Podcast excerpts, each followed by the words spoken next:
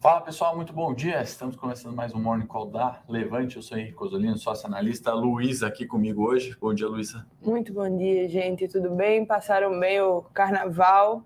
Como é que foram?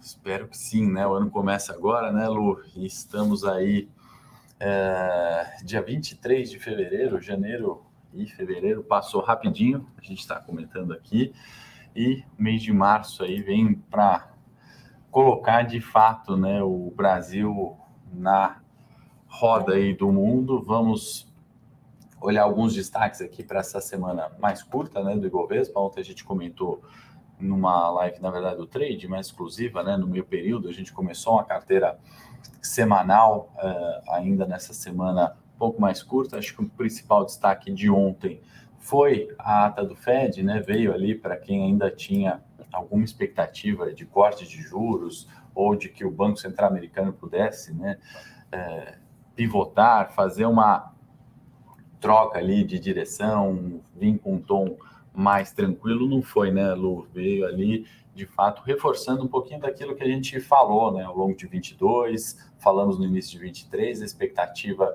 de inflação é uma coisa, a inflação de fato é outra totalmente diferente, apesar né, dos declínios da inflação, a autoridade monetária colocou ali mais uma vez uh, a sua preocupação né, com subida de juros. Deixa eu dar um bom dia aqui para o Alexander, para o Celso. Eita, que surpresa agradável. Bom dia, Luiz Henrique. Acho que pela Luísa, né, Alexander? Não por mim aqui na quinta-feira, imagino eu.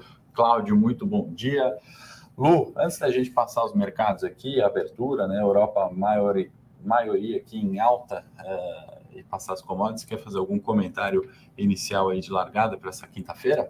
Sim, sim, gente, vamos comentar um pouco que eu já vinha comentando, acho que eu comentei no último morning que eu estava com o Henrique sobre o otimismo que tava todo que todo mundo tava e que é, as criptos poderiam sim andar um pouco descorrelacionado. O que o que aconteceu, né? Só para vocês entenderem e aí a gente já toma o gancho do, do mercado é, em geral. É, a gente teve o, o evento do Fed, a gente teve o aumento, todo mundo esperou 0,25, aconteceu, é, mas o discurso após esse aumento é que foi um pouco mais hawkish, vamos dizer assim. Ele, ele vem enfatizando que podemos sim ter um pouso suave, mas vamos continuar subindo os juros. E se a gente vai continuar subindo os juros é porque a inflação não está controlada, na, na, na, minha cabeça, né? Se está subindo os juros é porque é, tem alguma coisa ainda que está errada. Então, o que é que aconteceu? Porque é, o mercado ainda assim teve uma. A gente viu que ele ainda se animou, mas que chegou num ponto de resistência ali, tanto para o mercado tradicional quanto para o mercado de cripto. Chegou num ponto de resistência que não tinha como. É, o mercado estava muito alavancado e a gente viu muita gente que estava alavancado, comprado, é, perder esses níveis de, de resistência ali e ser liquidado. Isso aconteceu muito com cripto e deu uma e, e, o nível de alavancagem de cripto era muito menor. Então, por isso que cripto conseguiu é, não cair tanto. As pessoas falam, ah, a cripto diminuiu a vol. Não, gente, nenhum, ninguém está entrando alavancado. Não é momento de ninguém estar tá entrando alavancado. Então, quando você olha o mercado de cripto em geral e o mercado tradicional, ninguém está muito alavancado. O nível das opções também não está. Eu não sei como está tanto no Brasil, mas pelo menos em cripto e lá fora, o nível de alavancagem não está nem perto do que já foi. É, então, quando a gente olha toda essa conjuntura e espera que cripto ande diferente do mercado tradicional, não vai andar, é, muito porque, como eu já enfatizei aqui, não existe uma criptoeconomia que gira sozinha. Há uma dependência financeira do mercado tradicional. Tá? Então, esse é o ponto. Aí a gente viu o que aconteceu. A gente teve a ata do FONC ontem, é, que, foi, que teve um discurso de é, ainda vamos aumentar a, a inflação também, e ontem o mercado achou que, o, pelo menos para cripto, não, desculpa, eu não vi ontem à noite, mas é porque a gente é madrugada, né? Então não para. Não tem muito horário. Não sei como é que vai abrir hoje. É, já já o Henrique passa aí para nós, né? Para eu também me atualizar.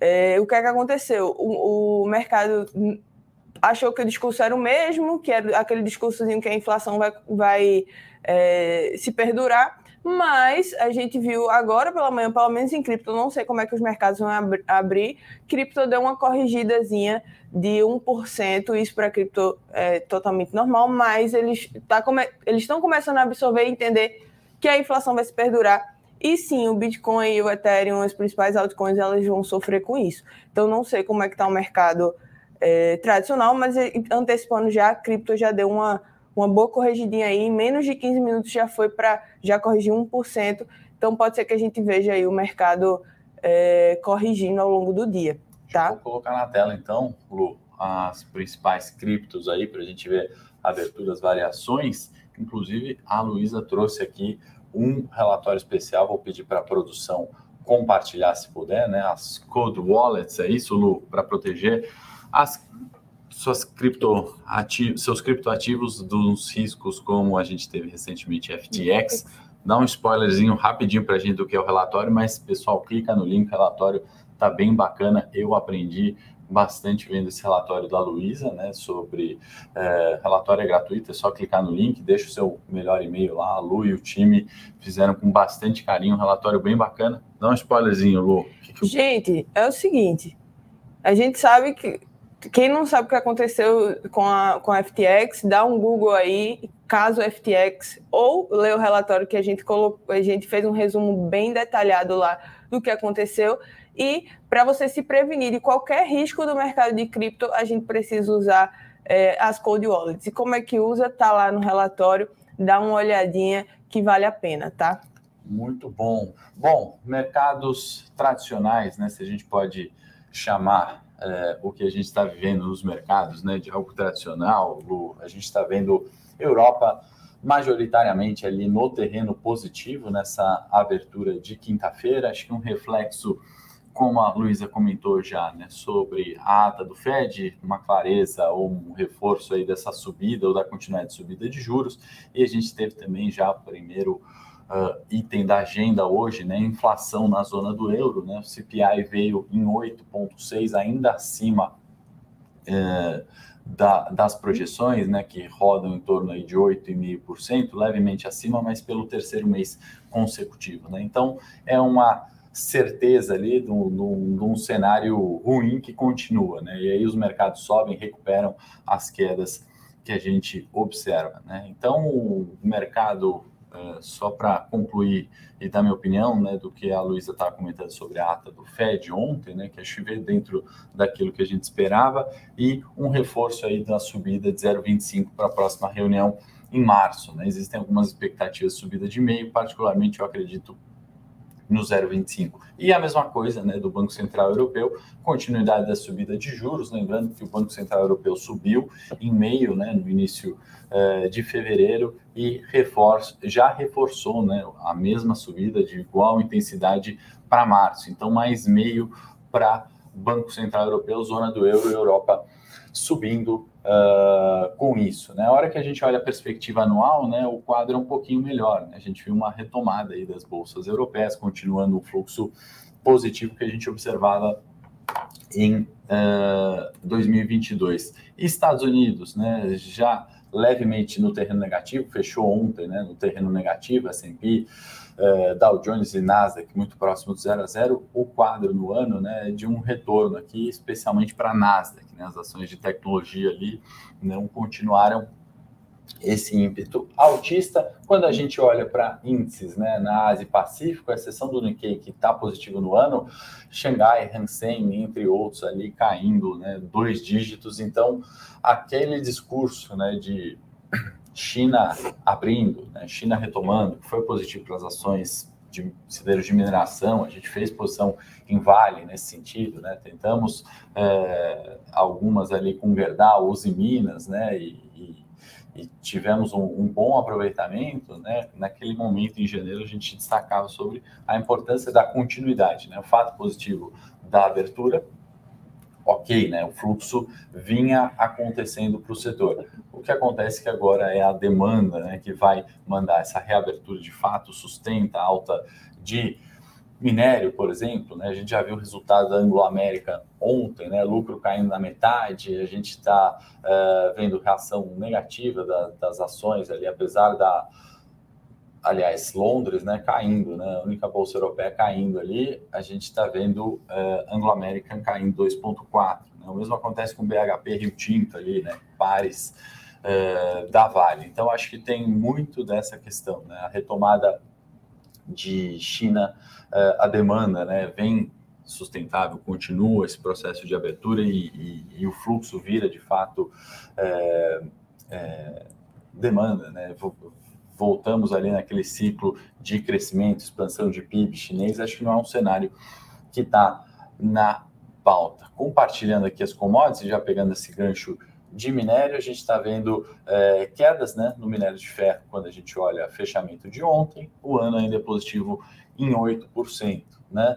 Quando a gente vai para energia, né, e vamos falar de petróleo, WTI Brent, quedas aí no ano né, de 6,9 e 5,2, variação positiva no dia de hoje, né, alta de 1%. Já já vamos comentar um pouquinho de agrícola, especialmente é, boi, quando a gente vier para Brasil, casos de uh, vaca louca, né, para a gente comentar, da minha opinião aqui, a Luísa fica também à vontade se quiser comentar. Quando a gente olha esse gráfico né, do índice Hang Seng, acho que fica mais fácil, né, fica um pouquinho mais claro se a gente é, trava ali início de, de novembro, né, aquela retomada que a gente comentou, né, bastante aqui no Morning, até fim de janeiro, e de lá para cá, né, a gente está falando de uma devolução de 10%, né, um drawdown de 10% no índice Hansen Lu.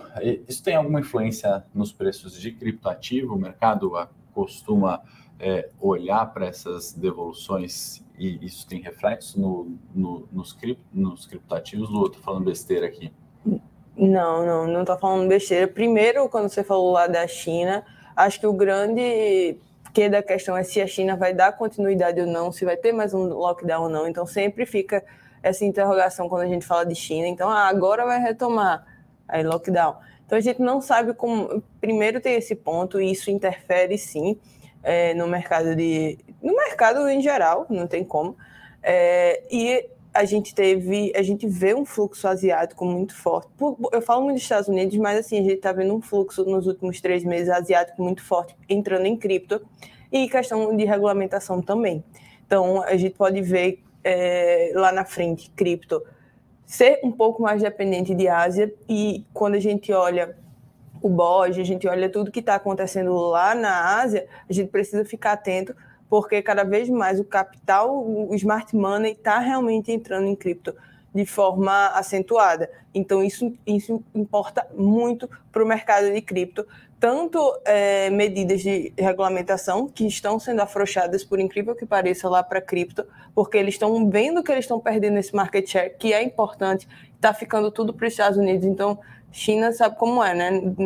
Parece que nada pode é, ficar para trás. Aí a China voltou com a questão da, da regulamentação forte e está tá tendo esse afrouxo em relação à regulamentação. Então, fica de olho até em, em, em, na Ásia, principalmente China, Hong Kong, fica de olho, pessoal que, que gosta de cripto, fica de olho aí como é que eles estão se movimentando, porque a gente pode ver um fluxo é, financeiro que até segure o mercado em, acima dos 20 mil dólares. Beleza? Muito bom, muito bom.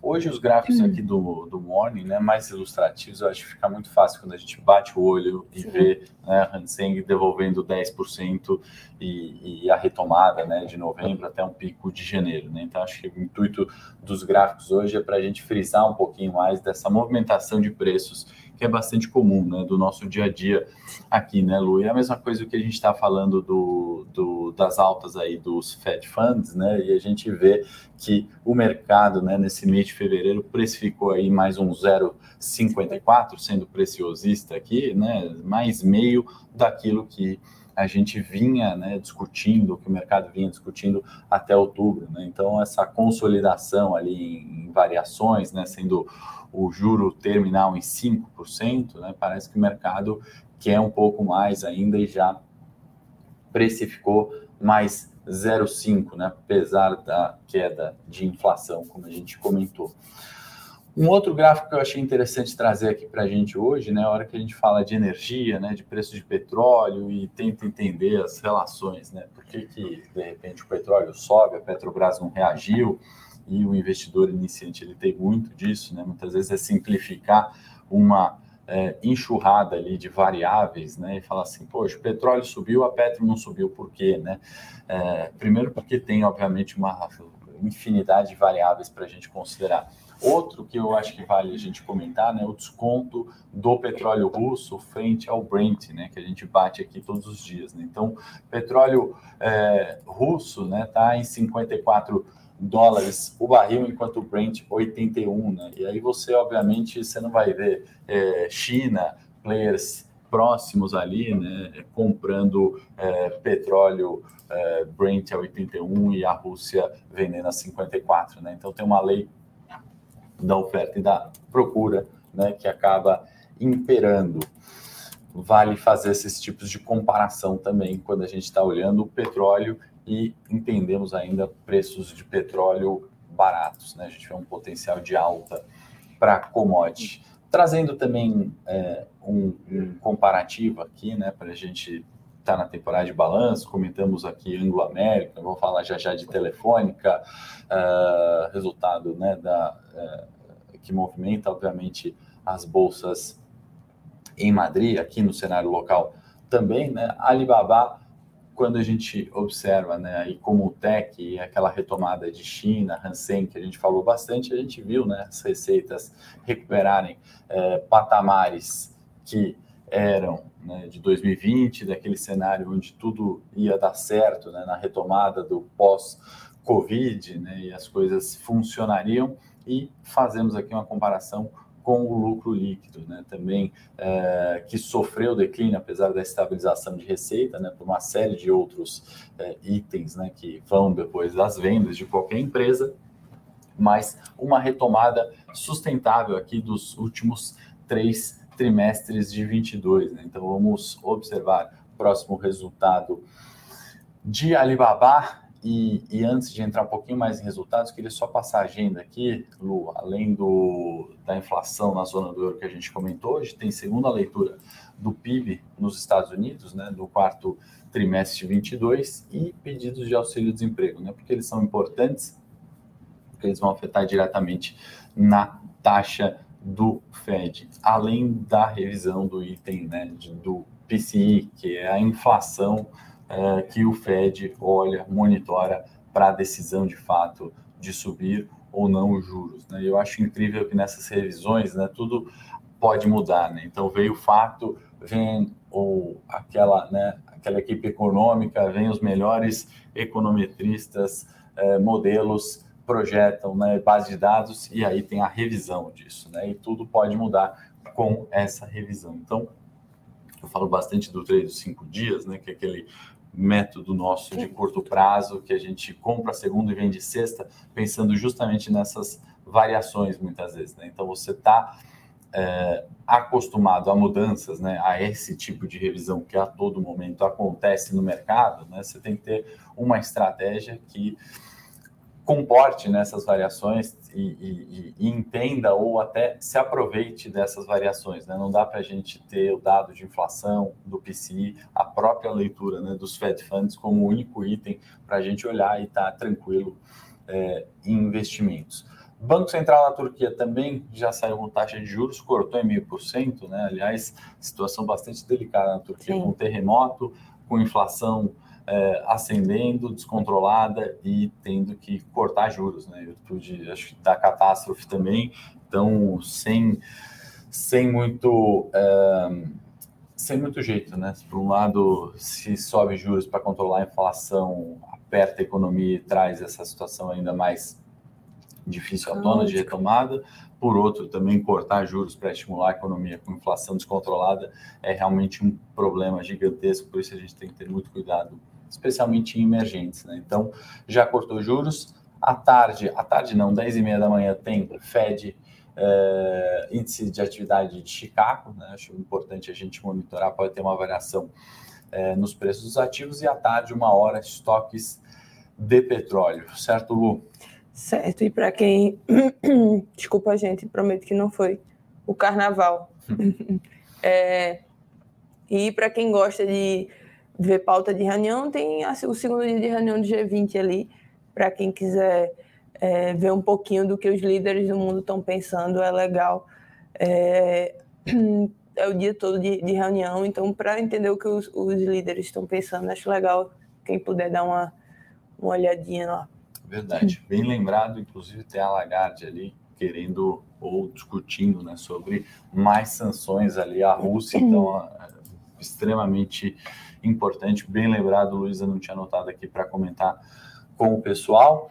Bom, indo para cenário local agora, Lu, se você me permite, a gente tem um caso de vaca louca, né? Tem bastante gente perguntando sobre isso, sobre as ações de frigorífico, né? Que ontem deram um show de horror, né? Junto com algumas do varejo aí, como Loja Renner, Magazine Luiza. É, e é, primeiro ponto, né, pessoal? Sempre lembrar, né? Não é o único item. Né? Não estou relativizando aqui, menosprezando, é algo realmente é, preocupante, né, sanitário, e isso em países emergentes, né, onde a gente ainda tem flexibilização de normas, controles muitas vezes baixos, isso acaba acontecendo, né? Só que vale colocar isso dentro de um contexto, né? Uh, obviamente, né, se virar uma epidemia descontrolada disso é algo extremamente grave, mas no Pará foi identificado um caso em uma fazenda de 160 cabeças que foi isolada. Né? Então, é, a partir da confirmação, as medidas são um pouquinho mais severas, foram canceladas as exportações de China, né? então soma-se a isso, né? aquela expectativa com balanço, né? inclusive de Minerva no fechamento. É, uma precificação errada, na minha opinião, do mercado, né? acreditando que aquela margem né, de dois dígitos no setor é, de carnes, né, especialmente, seria possível, né, algo que historicamente é um setor de margens baixas. Então, tem um erro do mercado, tem o fato, né, o ruído de curto prazo, ao observar, da é, vaca louca, né, até não tem o nome aqui, encefalopatia espongiforme bovina, né, para quem lembrar das aulas de biologia do colégio. O fato é que é, existe esse ajuste, eu acho, do mercado, né, onde foi é, precificado uma euforia né, de, de, manutenção de margens elevadas num ciclo onde a gente tem que olhar de forma separada. Né? Boi no Brasil, é, excesso de oferta, né? isso também impacta em preço. Então, se a gente olhar nesse corte de exportações, né, essa demanda, é, ou melhor, né, a demanda externa ainda é certa, mas a oferta interna pode ser reduzida, a gente ainda pode ter é, o mercado já ter precificado boa parte desse resultado, né? Haja visto as quedas fortes ontem no setor. Então, exportações para a China paralisada, é, o protocolo da vaca louca, certo, Lu? Certo. Sim, eu não tenho um, um comentário tão relevante para fazer, mas eu, eu queria lembrar que nesses casos a gente é muito eficiente. Uhum. Então, assim, é, pela, pelo histórico, pelas coisas que eu já, já vi, assim, minha mãe é veterinária e trabalha com animal de porte grande. E nesses casos específicos, a gente é muito eficiente, as coisas são controladas de, de forma muito rápida. Então, eu acredito que isso não, não, não vai impactar. Interessante também que agora, é, fazendo paralelo, né, em 2021, onde a gente teve também né, esses anúncios, houveram alguns casos, isolamentos, né, as ações do setor chegaram até a subir depois, né? É, então, também muita cautela, isso que a gente sempre fala também no treino é. dos cinco dias sobre é, essa pega um fator e fala eu vou excluir esse setor, né? Muitas vezes é, a hora que você viu a notícia, né, ou que você tomou a decisão, isso uhum. já foi precificado, né? Então, bastante cautela, vindo um pouquinho para varejo, né, para sair um pouquinho da cena política também, das, das novidades, a gente continua na sexta-feira falando um pouquinho mais né, sobre eh, política, tem, tem, tem uma agenda relevante para sexta-feira no cenário local, deixa para amanhã para falar de política, trazendo para varejo, né, que também teve né, um certo show de horror ontem, né, e, e, e a cada dia né, uma novidade com fato americanas, isso tem reflexo em setores de bancos, né, setor financeiro, crédito, preocupação com as outras uh, varejistas, né, e tudo colocado no mesmo saco. Isso, obviamente, num cenário de inflação alta uh, e mais esses ruídos decorrentes de uma fraude contábil, obviamente, é, prejudicam o setor. Né? Daqui a pouco a gente vai ver resultados aí de Via, Magazine Luiza, né? E dando aqui um pouquinho do que a gente poderia falar de prévia já, né? Abrindo um pouco dos números, né? A gente estima é, Magazine Luiza ainda com prejuízo, Via é, é, revertendo, né? Bons, bons números, ou aquela perspectiva de melhora também com prejuízo, mas a gente está vendo as empresas, né? De alguma forma no varejo é, tomando é, decisões estratégicas importantes. Né? No caso da Via, é uma mudança no mix, né? ela está destinando muito mais é, para é, produtos de um valor menor, né? bens de valores menores e de compra recorrente. Né? Magazine Luiza, a gente pode ver aumento ali de EBITDA, né, por exemplo, com, com as lojas físicas vendendo bastante, então são algumas das nossas expectativas aí para o quarto trimestre, né, que de uma forma é, histórica né, e normal é bom para o setor de varejo, né? Claro que num cenário de inflação alta, é, competitividade, né, vai vencer aquele que tiver ou que conseguir um menor custo de dívida, né? Aquele que conseguir maior é, maior tempo para pagamento, né, para girar os seus estoques, né, vai conseguir aquelas empresas que não estão alavancadas. Né? A gente viu o evento Americanas disparando aí algumas bandeiras amarelas do setor, né? o caso da Lojas Marisa, por exemplo, que já é, anunciou necessidade de capital, né? É, de uma forma, acho que bastante dirigente. Então, é, tem espaço, né? é um segmento de margens baixas também, mas as companhias estão tomando algumas medidas ali estratégicas que me parecem ser interessantes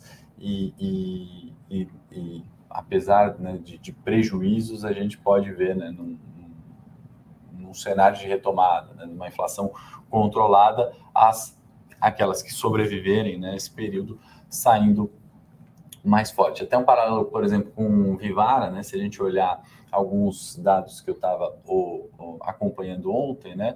Muito mais é, é, acessos, por exemplo, ao site, né? Então, mais acesso ao site, a gente imagina maiores vendas, uma recuperação do e-commerce, né? Algo que seria bastante possível né, e provável, inclusive num segmento né, como o da Vivara, que é menor, é menos afetado do que é, um varejo de, de é, baixo valor, né, de bens de baixo valor, é, segmento de joias, então ele não é tão afetado assim por um, uma inflação disparando, uma inflação elevada, né? Ao que a Alexandre comentou, é. lojas Renner, né? Premium no setor sempre dando uma aula de gestão, né? Então, reflexos que estão relacionados à volatilidade do momento de Bovespa, do, do setor em si, né? Então, outra coisa que eu falo bastante no trade dos cinco dias, né, Luiz? A gente tem que olhar a variação né, esperada daquele ativo, né? Olhar o que, que é o segmento, qual que é o setor, né? Com essa medida de risco, que é a volatilidade, a gente consegue fazer uma alocação maior ou menor, né? Pesando mais num setor de maior risco, buscando maior retorno, ou em momentos, né, como foi o ano de 22, a gente fez baixíssimas ou pouquíssimas alocações no segmento de varejo, ficando com essas alocações mais pontuais, mais táticas, né, tentando pegar esses movimentos de repique de preços ou de é, apreciação do risco para eventualmente vender o ativo e ganhar também com a queda. Certo, Luísa? Certíssimo. É, o trade dos cinco dias, eu acho que eles que vocês sempre tentam antecipar, né? É o que eu olho. Vocês sempre estão se antecipando ao mercado. Então, eu particularmente gosto dessa estratégia de, de cinco dias, porque você, você consegue reter muita variável que no, num curtíssimo prazo você precisa enxergar e o pessoa física não, não tem como enxergar.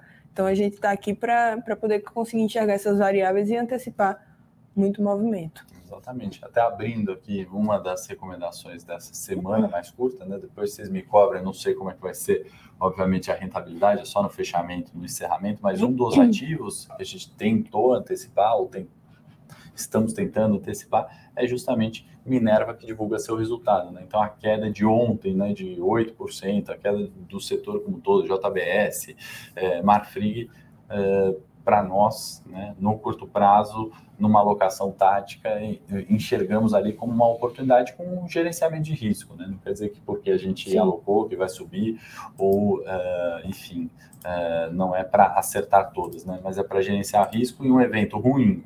Foi até uma pergunta do assinante bastante contundente. Né? Vaca louca, você falou de margens comprimidas, né, da dificuldade do setor, das exportações barrando, por que colocou isso na carteira? Né? Então, a gente colocou justamente por isso, né? por uma é, expectativa de, no curto prazo, um repique de preços que seja de 5%, né? ela ainda pode fechar a semana em queda. Né? Se, se a gente pensar, caiu 8 ontem, 5, recuperar 5 hoje, é, mas a gente consegue 5% no curto prazo né? nesse cenário. Então, a ideia é essa, tá? A mentalidade do 3 dos 5 dias, de carteiras de curto prazo, elas devem seguir um pouquinho é, ou devem nadar um pouquinho contra a maré. Então, é por isso que a gente fez algumas alocações táticas no segmento de varejo. Né? Não adianta você ir é, com uma cabeça de longo prazo apenas. Tá? Não estou falando que o longo prazo não funciona, muito pelo contrário. Né? É uma forma que a gente é, é, analisa e estuda os papéis para alocar no curto prazo e bater o Ibovespa no longo prazo.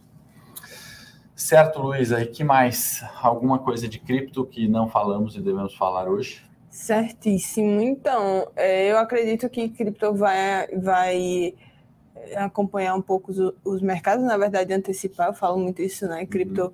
é, antecipa muito os movimentos do mercado, então vamos é, esperar esses dados de hoje que também impactam nas criptos, ver o que.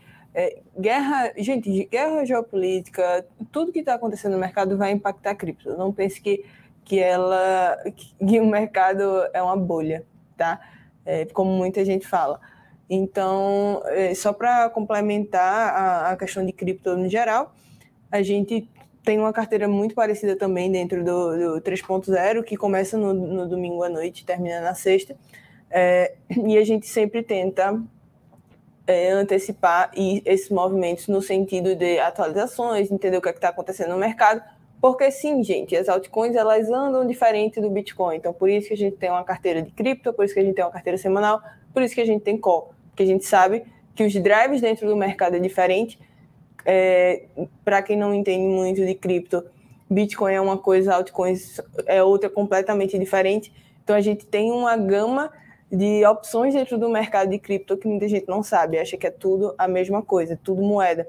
E não é. Então, por isso que a gente também tem multi-estratégias para que a gente consiga é, mitigar esses riscos de curto prazo por conta dessa alta vol do mercado de cripto que ainda está se maturando e, e utilizar dessa vol, né, logicamente, para que no curto prazo a gente consiga é, ter alguns trades interessantes. Então, a gente tem muitas estratégias porque cripto nos proporciona isso.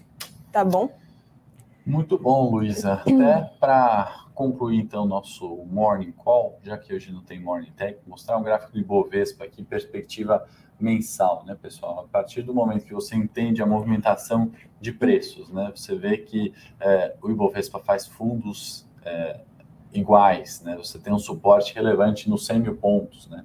108 mil pontos suporte curto prazo e topos descendentes, né? Você começa a entender um pouquinho do cenário macro sem de fato precisar entender o cenário macro, né? Você está vendo perda de valor, né, como nas bolsas mundiais, ou perda de valor no Ibovespa, né, e você consegue operar é, essa queda sem ser uma carteira de longo prazo, sem ficar dependente só do Ibovespa, utilizando criptos, utilizando estratégias como long and short, opções, a própria estratégia do trade que a gente comentou bastante hoje, é, em diversos é, mini horizontes de tempo. Né? A consolidação de preços de agosto a novembro né, é uma determinada postura em carteiras de curto prazo que você pode executar. Né? A volatilidade excessiva né, dos meses de dezembro e janeiro, né, muitas vezes você pode reduzir a mão, estando leve em bolsa, como a gente chama, né, ou pontualmente alocado numa cripto, pontualmente alocado em um ativo com um stop bem definido, né, você pode reduzir essas posições né, e sair desses movimentos é, de risco elevado, né, de volatilidade elevada é, num cenário que político é, muitas vezes pode afetar um bom balanço, né? Ou você projetou resultados crescentes de uma companhia à frente e ela é, não desempenha um bom papel por causa de uma decisão ali ou de uma doença vaca louca, por exemplo. Né? Então, entender esses movimentos de preço é o que faz a grande diferença, na minha opinião, na alocação, até mesmo de longo prazo. Né? No Ibovespa, a gente está falando de suporte ainda em 108 mil pontos sendo testado, tá? apesar do fechamento ontem 107 mil pontos, eu gosto de olhar isso como aquele ponto de 108 mil pontos, o suporte do Ibovespa sendo testado. Né? Então, potencialmente, um repique poderia acontecer até os 110 mil pontos, perdendo de fato né, os 108 nessa semana, a gente veria um caminho livre ali rumo aos 100 mil pontos, né, com o fundo em 104. Dessa forma aqui a gente consegue gerenciar riscos, né, gerenciar stops, tá bom? É, Arthur, na carteira do trade, né, onde tem é, os ativos, o que, que, a gente recomenda? Né? Entrada sempre né, na segunda-feira. Ontem, excepcionalmente, a gente fez essa é, carteira é, de quarta-feira, então é, é, seria a nossa entrada segunda seria ontem na quarta-feira. Né? Após isso, a gente recomenda não entrar uma vez que a gente encerra as sextas-feiras, tá? Então, especialmente nessa semana né, de, de é, dois pregões cheios praticamente, né, não faria essa recomendação. É claro que nessa semana, obviamente, em virtude do cenário, balanço, Fed e semanas mais curtas, né, onde ontem praticamente foi um dia de ajuste e volume menor, é claro que a gente pode flexibilizar, eventualmente não encerrar na sexta-feira a carteira dessa semana, tá? Excepcionalmente, uh, a gente tem esse bom senso, mas na regra, né, na norma, na estratégia, na definição do produto é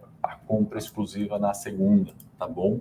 É, e sempre dentro dos é, ranges recomendados, tá? Então, tá 7,21, né, respondendo sua pergunta para as próximas, e, e, e, não é recomendado entrar abaixo de 7,28, siga estritamente a regra e não entre, tá ok? É isso então, pessoal. Queria agradecer as perguntas, a presença de vocês. Não esqueçam do like, de baixar o relatório que o time da Luísa preparou com bastante carinho e desejar a todos aí uma excelente manhã dessa quinta-feira. Obrigado, Luísa. Obrigada. Desejar a todos um excelente ano, né? Que dizem que o ano só começa agora. Então, gente, é um ótimo ano para a gente, que a gente faça, tenha bons resultados, que a gente entenda realmente o que é está acontecendo no mercado e que a gente não invista sozinho, né? Que eu acho que é o mais importante. Perfeito. Até amanhã, pessoal. Excelente dia a todos.